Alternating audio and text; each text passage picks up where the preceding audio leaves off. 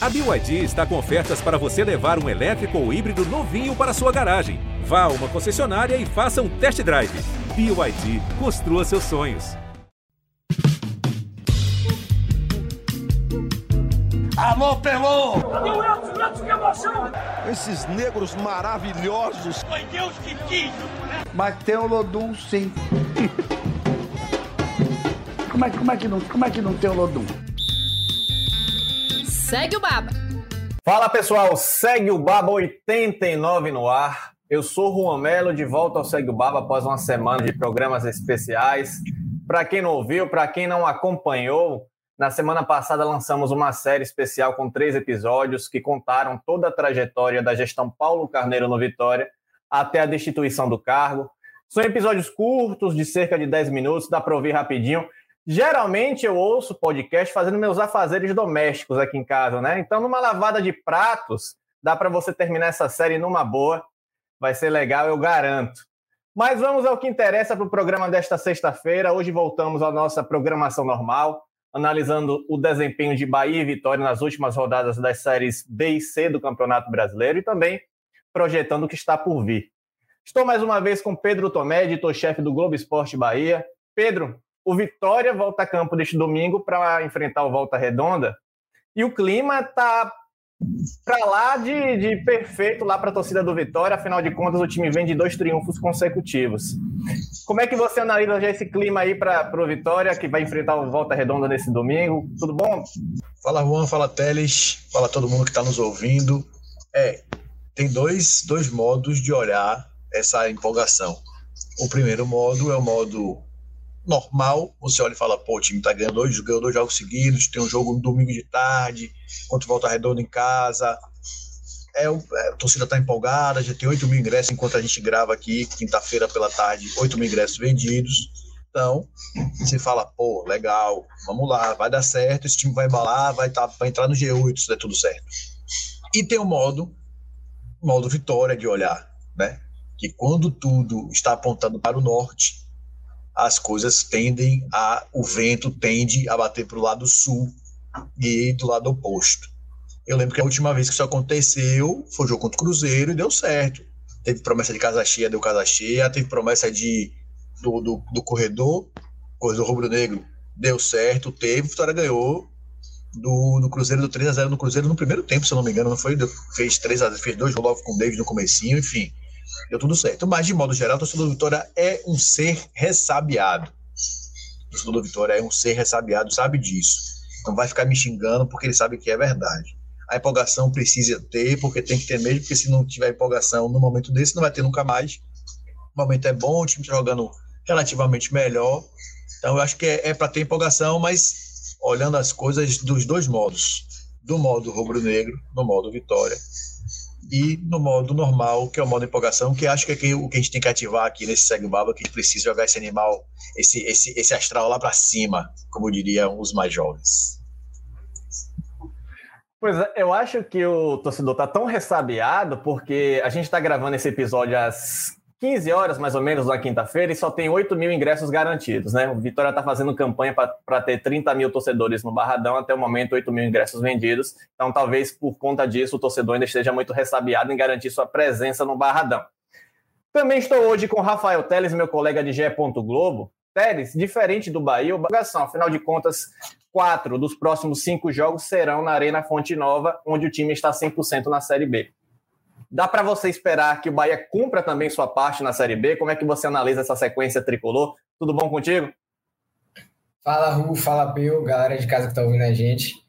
É, o diferente do Vitória, o Bahia vem de derrota, e a torcida também tem um comportamento um pouco diferente, né? Se vocês falarem que a torcida do Vitória é meio ressabiada, meio pé atrás, a torcida do Bahia é mais do oba-oba, né? É da sai da frente que a gente vai ganhar o próximo jogo e já era é, só para em Dubai, né? Nem sei se é Dubai mais no final do Mundial, cada ano é um lugar diferente agora. Mas enfim, a torcida do Bahia gosta mais de fazer essa festa. Então, sim, temos, apesar da derrota, uma derrota doída, né, pro Tom Benz, que estava na lanterna, jogo, é, com a cara de Guto, assim, um jogo meio amarrado, mas apesar dessa derrota, a expectativa é de um bom público também na Fonte Nova. Na Fonte Nova, onde o Bahia está sempre, tem 100% de aproveitamento, né? Onde o Bahia só sofreu um gol em quatro jogos Então são motivos para sim, para a torcida estar animada para esse jogo de, de sábado agora. Então, acho que sim, além desse jogo, vai ter uma sequência de jogos em casa, né? Então a torcida está bem empolgada para tentar manter esse.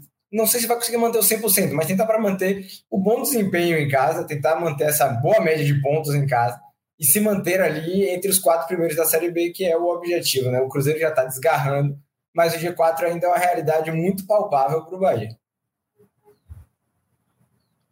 Pois é, é exatamente do Bahia que a gente vai começar essa análise desse início do Segue o Baba, né? Sobre a torcida, né? Também até a, a, essas 15 horas de, dessa quinta-feira, mais de 20 mil ingressos garantidos pela torcida tricolor, uma diferença muito grande em relação à torcida do Vitória nesse momento. Então, o, o Bahia enfrenta o Criciúma neste, neste sábado, e o que se falou ao longo de toda a semana, o que mais se comentou, foi a diferença de desempenho entre a equipe que joga dentro e a equipe que joga fora de casa. Para muito torcedor que tem boa memória, né? É, é, veio logo a, a, imagem de 2016, na campanha do acesso de 2016, que o Bahia conseguiu vencer todos os jogos dentro de casa no retorno. Teve uma campanha espetacular, fora do retorno, fora de casa não foi a mesma situação, mas mesmo assim o Bahia conseguiu subir. Subiu na, na quarta posição, no, dependeu do último jogo, até último minuto. Eu lembro que eu estava em Goiânia naquele jogo lá contra o Atlético Goianiense, foi, um, foi, foi, um, foi bem no sufoco mesmo, mas foi suficiente para o Bahia subir, ou seja, uma grande campanha dentro de casa e uma campanha fora de casa instável. E o roteiro se repete. O Bahia venceu todos os jogos né, dentro de casa nesse início de Série B, fora de casa apenas 26% de aproveitamento, não conseguiu pontuar sequer contra alguma, algum time que esteja fora do Nordeste, então é uma campanha instável fora de casa.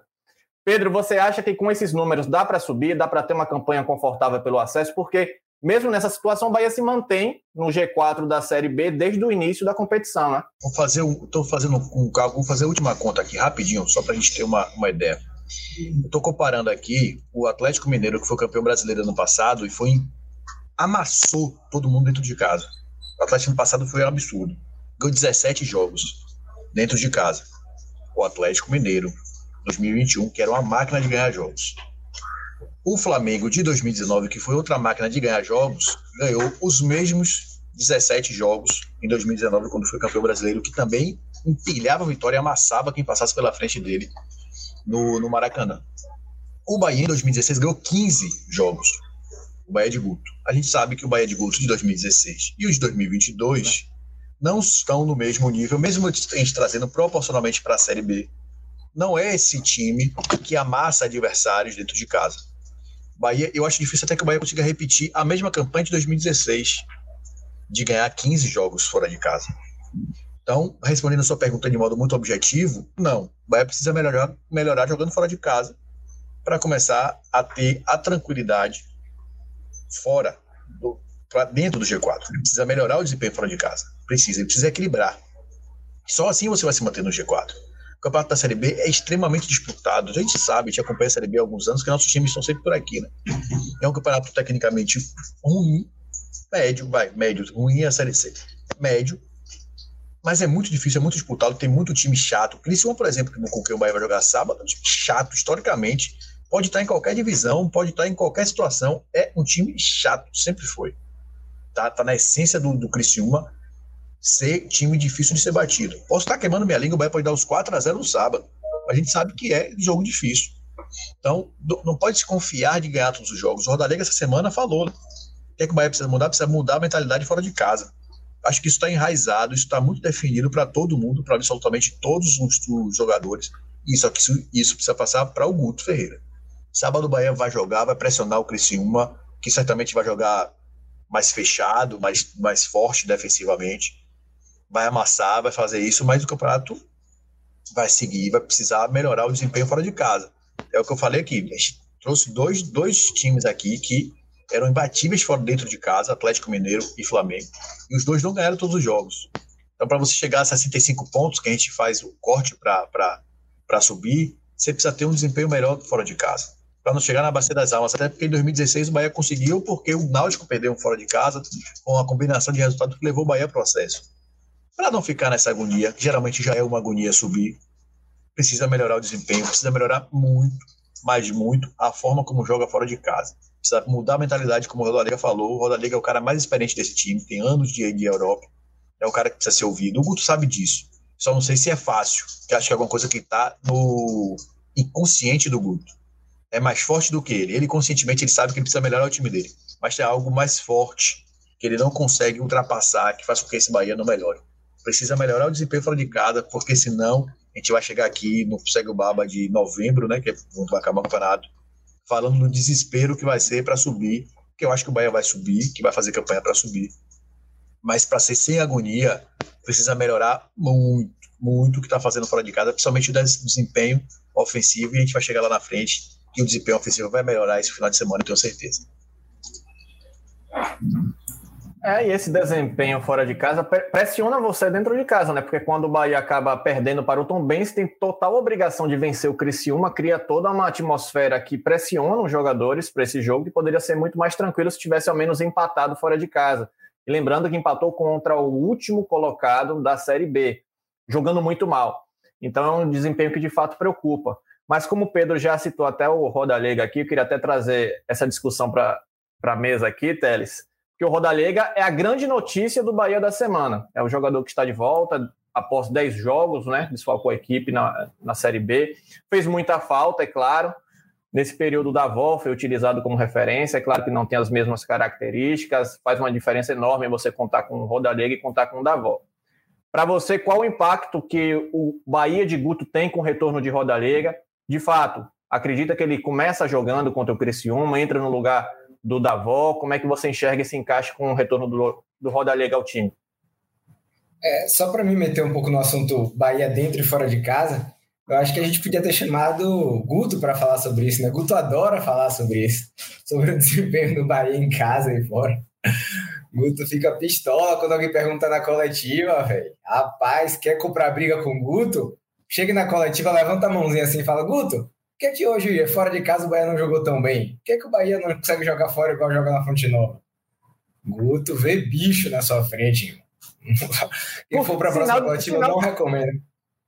Sinal também que ele tem que ser, ele é questionado muito porque isso de fato acontece, né? Porque quando o treinador acaba sendo questionado por um mesmo assunto diversas vezes, é porque de fato esse assunto acaba se concretizando dentro de campo. Se, é, se o Bahia não jogasse mal se o Bahia não jogasse mal fora de casa, jogasse bem dentro de casa, duvido que alguém fosse questionar isso. Com certeza. Inclusive, a gente sempre puxa para 2016 e nessa comparação, sendo que assim, a gente está tá, tá sendo legal, porque 2016 é um ano que dá para comparar, porque o Bahia conseguiu subir ainda. Então, assim, apesar do desempenho ruim, o saldo foi positivo, mas se a gente for para 2017, a, né, é, o, no Bahia na Série A com o Guto, teve muito disso também, nas, nas outras passagens de Guto pelo Bahia. Ele não, foi, não trabalhou só no Bahia só em 2016, ele teve no Bahia em outros momentos e, e esse desempenho era sempre assim, na Série A, seja na Série B. O Bahia fora de casa sempre deixou muito a desejar, né? Sempre foi algo que ele é muito cobrado, algo que persegue e que irrita muito o Guto, mas talvez não ao ponto dele mudar as convicções dele. Porque ele fica irritado quando ele é questionado sobre isso nos coletivos, mas ele não muda a postura do time dele fora de casa, né? Então, mas vamos lá, vamos falar de Roda Liga, que foi o que você me questionou. É, é, uma, é notícia boa, ainda é um assunto que aí sim Guto deve adorar falar. É o homem gol do Bahia, 12 gols na temporada, vinha brigando pra, pela artilharia do Brasil até se lesionar. Ficou muito tempo fora, ficou mais de um mês é, desfalcando o Bahia. E a gente tinha expectativa quê? de que ele voltasse, pegando ali um tempo no banco de reservas, né? Começasse fora, fosse entrando aos poucos. Mas eu não sei não, essa coletiva, ele deu coletiva na segunda-feira, na terça-feira, se não me engano. E normalmente, né, tem, tem essas coisas do futebol. Normalmente quem dá a coletiva vai para o jogo. Então a gente tem. Minha expectativa agora é de que ele já saia de titular. Ainda mais que tem a lesão de Marco Antônio, né? A gente ainda vai falar sobre Marco Antônio aqui hoje. É, acho que com a lesão de Marco Antônio, o Davó deve vir para a ponta, já me antecipando um pouco aqui. E Guto e, e já assume a titularidade de cara. Ele não deve jogar os 90 minutos direto. Mas eu já tenho essa expectativa de que ele comece no time titular e faz toda a diferença para o Bahia. É o homem gol do Bahia.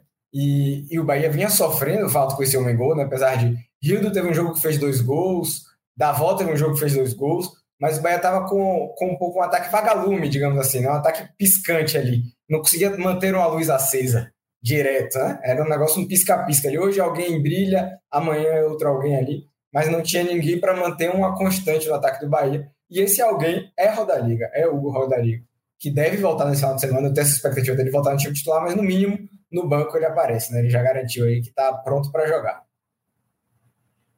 Ataque piscante, né? Ô, ô Pedro, Vagalume, você também acha ataque que... vagalume. A- Ataque vagalume, ataque piscante. Ô, Pedro, você também acha que o Rodalega volta como titular? E já aproveitando, quem faz mais falta ao Bahia? Rodalega ou Rezende? Rapaz, Roda Liga volta. Roda Liga volta. Se, se Valei voltou, entrou, voltando de lesão depois de tanto tempo, sem ter mostrado absolutamente nada, porque ele não tinha jogado no Bahia, né? Porque ele não jogou, é porque ele não tinha jogado no Bahia, já foi titular logo quando ficou à disposição. Você imagina a Roda Liga que tem 12 gols no ano. Né? Não, tem, não tem o que discutir. Tem o que discutir. Roda Liga, 70% da capacidade física dele, você bota ele para ser titular, tira ele no meio do jogo. É fato que ele vai ser titular. É, e qual foi a outra pergunta que você fez? Quem faz mais falta, Rodalega ou Rezende? Ah, Roda Liga, Roda Liga. Não que Rezende seja menos, que Rezende está jogando um, um- futebol absurdo, mas tem um bom, um bom reserva. O Emerson tem jogado bem quando ele entra, né? Quando substitui o Rezende. E não tem substituto para Roda Liga, nem em característica, nem em qualidade, nem, nem em número, nem nada. Nem nada. Rezende é extremamente titular, é importante, é um dos pilares desse time.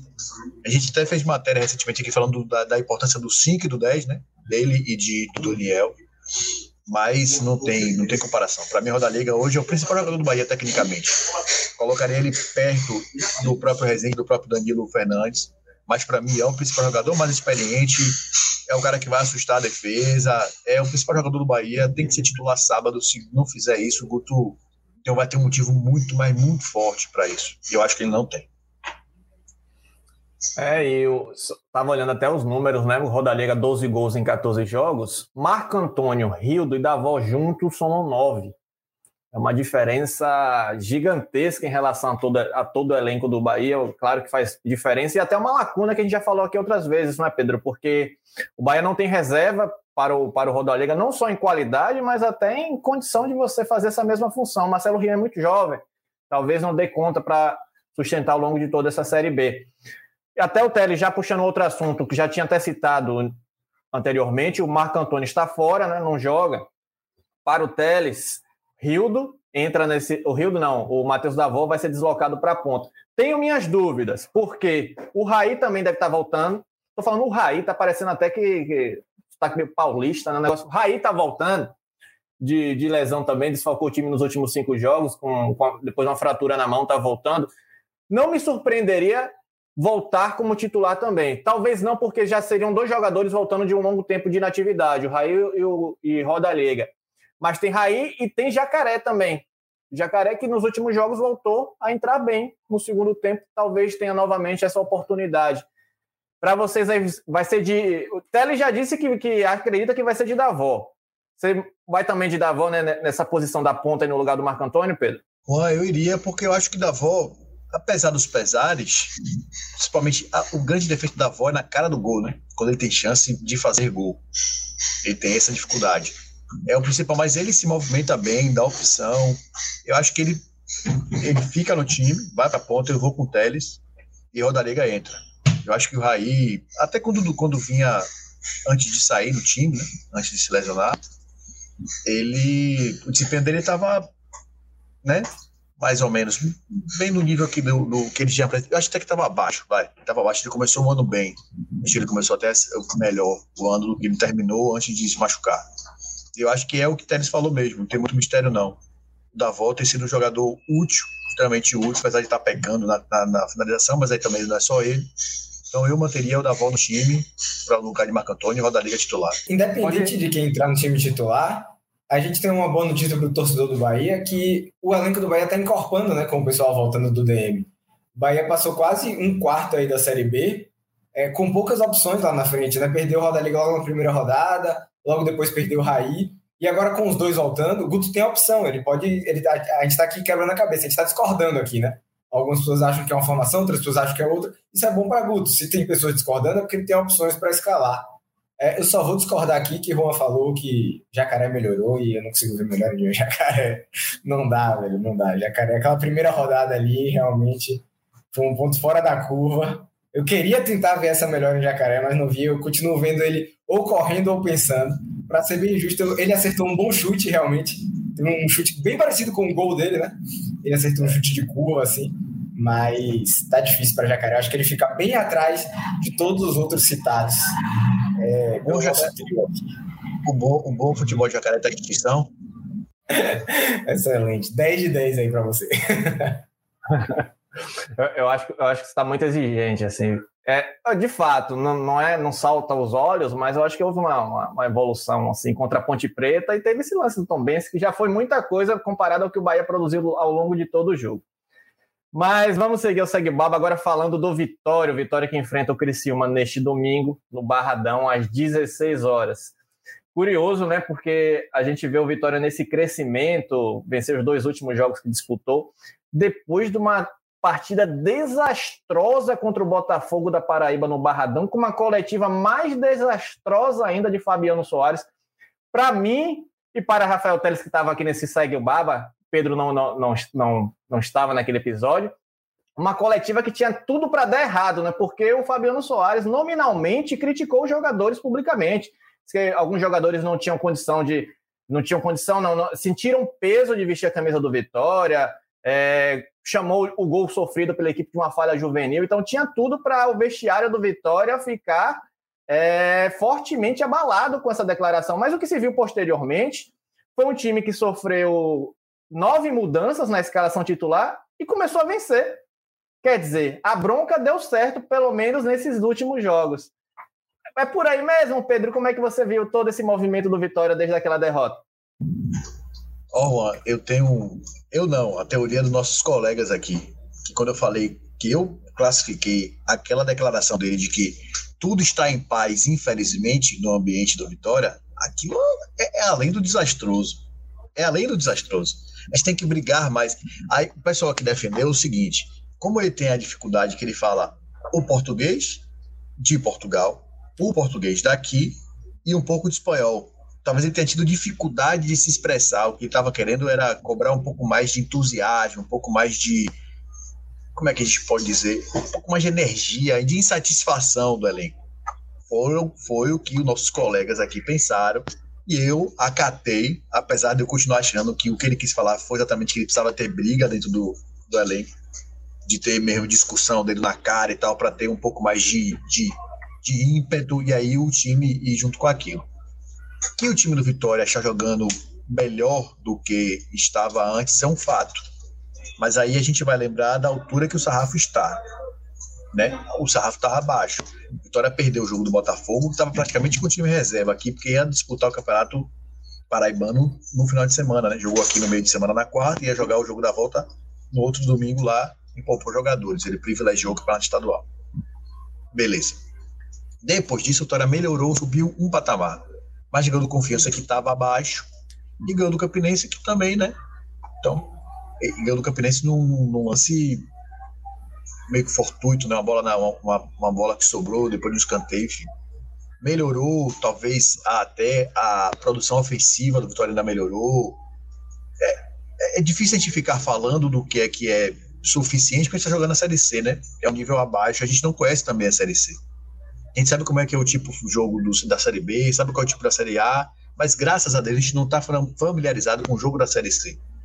Que eu até já falei aqui, que é um jogo que não tem uma característica. A Série A é mais jogada, mais técnica, a Série B mais brigada, a Série C acho que ficou no limbo ali. Né? Você não tem, porque os principais jogadores estão nessas duas primeiras divisões, e o que sobra para a Série C e Série D é o que sobra mesmo, então é mais difícil até você ter padrão de jogo, até para ter treinadores com mais, mais com menos experiência, o treinador sem tanto estudo como os de hoje, enfim. Então faz com que o nível do, do, do campeonato seja ruim, que eu acho que é ruim.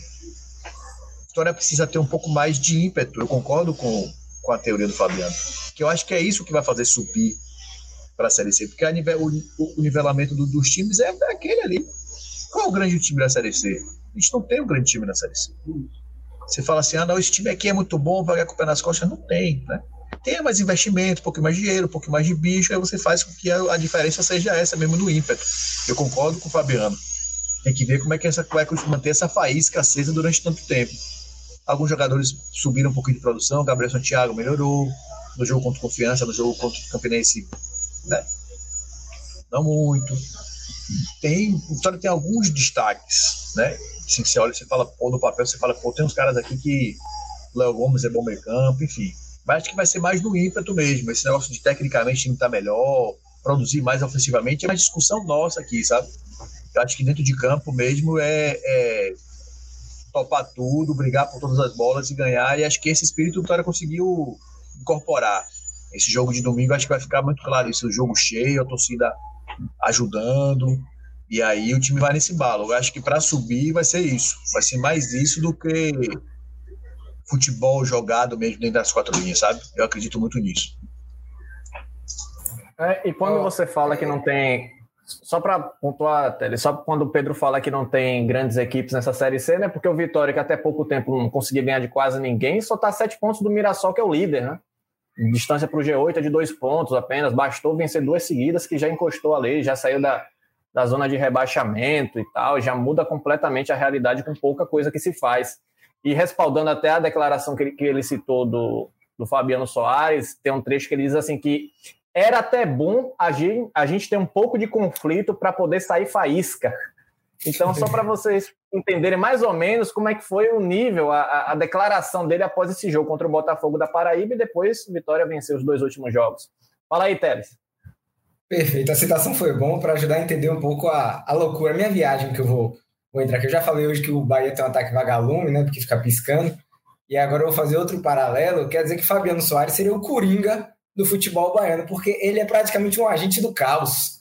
O cara não quer vestiário bonzinho, não quer amiguinho, não. Ele quer faísca, ele quer fogo, ele quer o caos no vestiário do Vitória. E pelo jeito ele conseguiu com aquela coletiva dele, né? A gente ficou aqui assustado, mas depois da coletiva para ali, o Vitória virou outro time, ganhou os dois jogos. Então eu acho que ele conseguiu esse caos que ele queria no vestiário, ele conseguiu acordar os caras ali na base do grito. É, eu nunca, não, nunca frequentei vestiário, mas né, trabalhando com esporte, a gente conversa com algumas pessoas, né, com alguns jogadores, gente que frequenta o vestiário. E tem muita gente que reforça essa teoria aí, de que vestiário não é lugar para falar baixo, não que se você deixar, jogador se cria, jogador monta em você, e que vestiário é para chegar botando dedo na cara, batendo no peito. Talvez Fabiano Soares tenha feito isso aí e tenha acordado o time do Vitória. E é, é, é porque é um ambiente cheio de adrenalina, né, Teles? É um, é um lugar cheio de adrenalina. Você entra e sai, tá ali, você tá pilhado porque vai entrar no jogo, você tá pilhado porque você já acabou de jogar, e aí é hormonal mesmo, você tá ali a mil. É um lugar para você ser meio biruta mesmo, eu acho, né? Não sei se tanto quanto que o que ele foi, mas é lugar para ser, é um lugar para você ser doido mesmo. Os caras falam que fica no vestiário, fica, faz vestiário, fica no vestiário. Eu já ouvi muito isso, né? Ah, é briga de jogo, é briga de vestiário, depois passa. Então, eu acho que tem muito isso, a adrenalina fica ali meio coisa. Parece aqueles treinos do pessoal daquele Léo Stron, daqueles caras, sabe, quando estão treinando, batendo na cara do outro. Ah, bodybuilder, pá. Acho que é mais ou menos aquilo ali, né? tá saindo da jaula, monstro. Isso, isso, isso. É, eu sei que o programa de hoje já tem várias referências, né? Quem não pegou aí foi Ataque Faísca, Coringa e Léo Stronda. Tudo no mesmo programa para todos os gostos, todos os públicos. E esse vestiário do Vitória ganhou agora mais uma peça, né? Uma peça para reforçar o ataque. Rodrigão, de 28 anos, né? Vai reforçar o ataque do Vitória. Rodrigão que estava no esporte, chega para a disputa da Série C. É curioso como o Vitória fica rodando, rodando, rodando atrás de um centroavante, parece andar em círculos o Vitória, porque o Vitória já contratou quatro, três centroavantes para a temporada, né? O Guilherme Queiroz, o Dinei e o Trellis. Juntos, os três somam um gol no ano. Até aí, enfim, números horrorosos, né? Porque se você pegar o time inteiro somando 17 gols em 21 jogos, também é baixíssimo e isso ajuda a entender porque o time do Vitória faz tantos poucos gols. Tanto que o Roberto, que não é centroavante, é o camisa 9 do Vitória, pelo menos nos últimos jogos. Aí o Vitória vai agora buscar o Rodrigão, Rodrigão que estava no esporte. Aí eu fico imaginando, pronto, o Vitória está atrás de um homem gol, está atrás de um jogador que faça a diferença com os jogadores daqui não conseguiram fazer. Mas de 2020 para cá, Rodrigão entregou oito gols em 50 jogos. Pode ser diferente no Vitória? Pode ser diferente no Vitória. Pode entregar mais do que estavam aqui? Pode, claro, tudo é possível. Mas os números jogam contra o Rodrigão. Visivelmente, visivelmente, pelas imagens que o Vitória divulgou do último treino, o Rodrigão ainda é um jogador que vai precisar entrar em forma. E a gente está falando do Vitória que daqui a pouco vai chegar na metade da Série C. Vale a aposta essa altura do campeonato? Vale a pena você ter um Rodrigão, que você não sabe o que vai entregar, mas que vem de números ruins, e não continuar apostando no Roberto, dar mais chances ao Trellis. Eu sei que não estão rendendo, principalmente o Trellis, no caso, o Dinei não está jogando sequer, Fabiano Soares está cobrando intensidade, o jogador de 38 anos nunca vai entregar esse nível de intensidade que ele quer. Mas vale essa aposta nesse momento do campeonato em um jogador com esse histórico? Fala aí, Pedro, Teles, o que, é vocês pensam sobre isso? É, é isso, é curioso, né? O Vitória parece que tem por padrão ir buscar atacantes que fizeram poucos gols na última, nas últimas temporadas. É, isso chega, é, é assustador, velho, não faz sentido. O Vitória foi buscar Trellis com oito gols, desde que nove gols desde que deixou o Vitória em 2017. Né? Agora, Rodrigão, com esses números que você apresentou. Dinei também veio do Vitória, veio do Jacuipense, não tinha feito muitos gols, né? não tinha nem estava nem jogando com tanta frequência. É complicada. A gente escreveu subiu uma matéria no site recentemente, vocês podem buscar lá, que é a novela dos nove, né? Que a gente brincou no ataque do Vitória. É uma novela que tem dado muita audiência, mas poucos gols. E o Vitória precisa do contrário, o Vitória precisa de gols. Então fica complicado. O Rodrigão ainda tem esse agravante, você falou aí, que Fabiano Soares pediu intensidade para o Dinei e ele aprovou a contratação do Rodrigão. Ele não viu o Rodrigão, ele só viu quando o Rodrigão chegou aqui, porque, como você disse, a primeira foto que o Vitória divulgou dele fica bem nítido como ele não está em forma, como ele não vai ser capaz de entregar intensidade, pelo menos não da, daquele jeito que a gente viu ele ali, né? Então é complicado. É, se você, você perguntou se eu aprovo, não, não aprovo. Por, por isso tudo que você falou, por isso tudo que eu repeti. O Vitória parece que ele vai no mercado buscar jogadores que fizeram poucos gols. Jogadores conhecidos, jogadores de nome, inclusive jogadores conhecidos pelo do, do próprio Vitória, né? Tem um pouco aí de, de nostalgia, não sei, talvez, né? Um, uma lembrança assim, ah, uma lembrança do passado confortável, do jogador que esteve aqui, que fez gol. Vai, vai, Rui, pode falar. Será que o Vitória não está procurando, na verdade, um escudo ao invés de um jogador para ser referência, um escudo para poder respaldar um jogador de nome assim para dizer, olha, estou contratando o Rodrigão, tá? para passar uma mensagem para a torcida que está buscando alguém conhecido para tentar dar um jeito nesse ataque da equipe? É, isso faz sentido. Faz sentido assim, faz sentido que o Vitória esteja fazendo isso, mas fazer isso não faz o menor sentido. O Vitória não precisa de escudo, o Vitória precisa de alguém que chegue aqui para fazer gols. O Vitória precisa ser mais criativo na hora de contratar jogadores, mapear melhor o futebol brasileiro buscar algum jogador que consiga entregar minimamente 8, 9, 10 gols em uma temporada. O artilheiro do Vitória no ano, a gente está em junho, o artilheiro do Vitória no ano tem dois gols. Né? Você falou do Roberto, Eduardo também tem dois gols, e Rafinha e Luiz. Rafinha fez os dois gols no mesmo jogo. Então, assim, o Vitória precisa de alguém que entregue gols, não precisa de nome, não precisa de escudo. Precisa ter um pouco mais de capacidade, um pouco mais de expertise no mercado, mapear melhor o mercado. Não precisa trazer um cara que tenha nome, precisa trazer um cara que faça gols para o Vitória. Tem uma, tem uma questão, eu estava olhando aqui quando você falava, eu fui buscar aqui. O Vitória tá. É, nitidamente, a teoria do Juan é perfeita, eu acho. Perfeita. Quando você fala que o Vitória está buscando alguém para justificar o torcedor. Não está dando certo, mas é o que eu estou buscando. Lembra de Rodrigão? Enfim. Só que quando a gente fala que. Eu vou desafiar aqui. É porque a gente não tem interatividade aqui via hashtag. Mas o torcedor baiano, quando fala de Rodrigão, vai lembrar de quê? Rodrigão, artilheiro da Copa do Nordeste com o Campinense lá atrás, ou do Rodrigão, amigo de Fafá, que foi dispensado do Bahia? Eu aposto que tô... eu... Vamos fazer uma enquete aqui nós três. Todo mundo aqui vai lembrar do Rodrigão, amigo do Fafá. É a primeira memória que a gente vai ter. Então, o Rodrigão nem deixou essa marca de artilheiro, porque ele só foi artilheiro lá no Campinense. Depois disso, foi todo mundo caindo no conto do Rodrigão artilheiro. Jogador que é tecnicamente muito bom. Eu acho ele um centroavante de boa técnica, inteligente, boa movimentação, bom finalizador, mas não joga bola desde o Campinense. O Santos contratou ele desde então e desde então ele foi emprestado a todo mundo. Ele praticamente não jogou no Santos. Né? O Rodrigão praticamente não jogou. Então, é mais você buscar para dar uma resposta mesmo, de fato, não ter uma análise. Eu estava olhando aqui rápido. Manuel, que teve aqui ano passado, era o jogador para estar na Série C. Manuel fez 12 gols nessa temporada já. Manuel fez 12 gols. Estava aqui no Vitória. Aposto que não é um jogador tão caro quanto o Rodrigão, que chega com contrato de, de produtividade. Mas fez 12 gols esse ano podia tá, já, já fez 12 vezes mais gol do que o artilheiro do centroavante artilheiro, que é o Guilherme Queiroz. Valeu, E um golaço de bicicleta contra o Flamengo na Copa do Brasil. Pois é, ainda tem isso. Ainda tem, ainda tem isso. Não fez gol contra o Flamengo. Né? Fez gol contra o time de Série A. O Manuel estava aí, o Vitória mapeou um jogador de Série C enquanto estava na Série B e na Série C é incapaz de mapear um jogador de Série C. É o staff, é a. Eu não gosto nem de falar esse nome por causa da, da lembrança que traz, o torcedor do não gosta de ouvir esse nome expertise. O último que chegou prometendo expertise no Vitória virou uma série de podcasts aqui que o Juan falou na abertura, né? Que é o nosso querido Paulo Carneiro. Então, mas está faltando Vitória profissionalismo. Tem software para você mapear jogador. Eu tô aqui do lado de cá e eu sei disso. Eu não tô no futebol, eu sei que você tem software para mapear jogador. Pode até custar caro, o Vitória pode não estar tá tendo condição de pagar. Você pode fazer mapeamento de jogador pelo Futebol Manager, que é de graça. Você pode craquear. Você consegue mapear. O Vitória não está conseguindo, tem a capacidade de fazer isso. Está contratando jogador atrás de jogador e não está dando certo. O Trellis ia chegar aqui e fazer um monte de gol, a gente sabia que não. A gente sabia que o Trellis não ia ter tanto sucesso.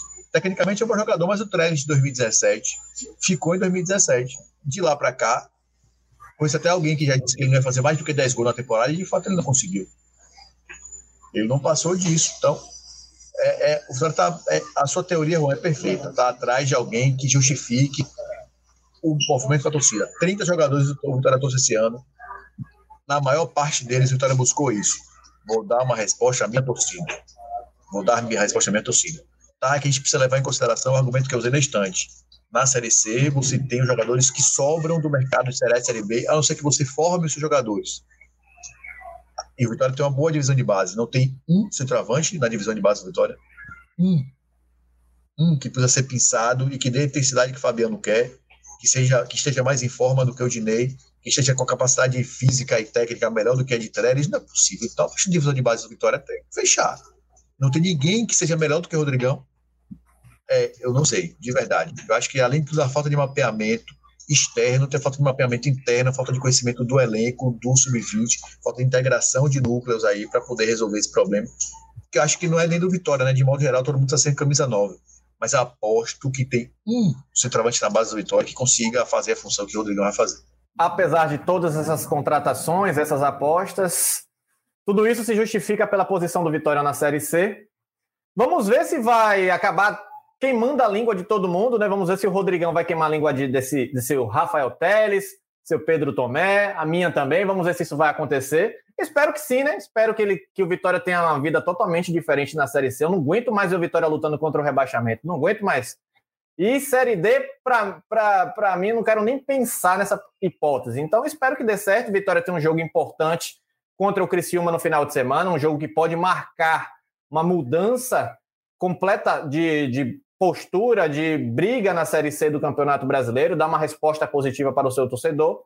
Esperamos que sim. Esperamos que o Bahia também dê uma resposta positiva para o seu torcedor no sábado, quando enfrenta o Criciúma na Arena Fonte Nova. Bahia que já está no G4 da Série B. Pedro e Teles, agradeço a participação no Segue o Baba e até a próxima, meus amigos. Valeu, valeu, valeu, valeu até a próxima. Aquele abraço. Sexta. Obrigado pela Valeu, paciência e boa, boa sorte aos nossos times, que pelo amor de Deus. É, espero voltar aqui com Bahia no G4 e Vitória no G8 semana que vem. Próximo Baba aí tem tudo para ser bom. Valeu. Boa, valeu. E com mais referências, Coringa, Léo Stronda, Ataque Faísca. Valeu, pessoal. Até a próxima. Todo, segue Baba toda sexta-feira nas principais plataformas de podcast. Forte abraço. Alô, Pelô! Que emoção!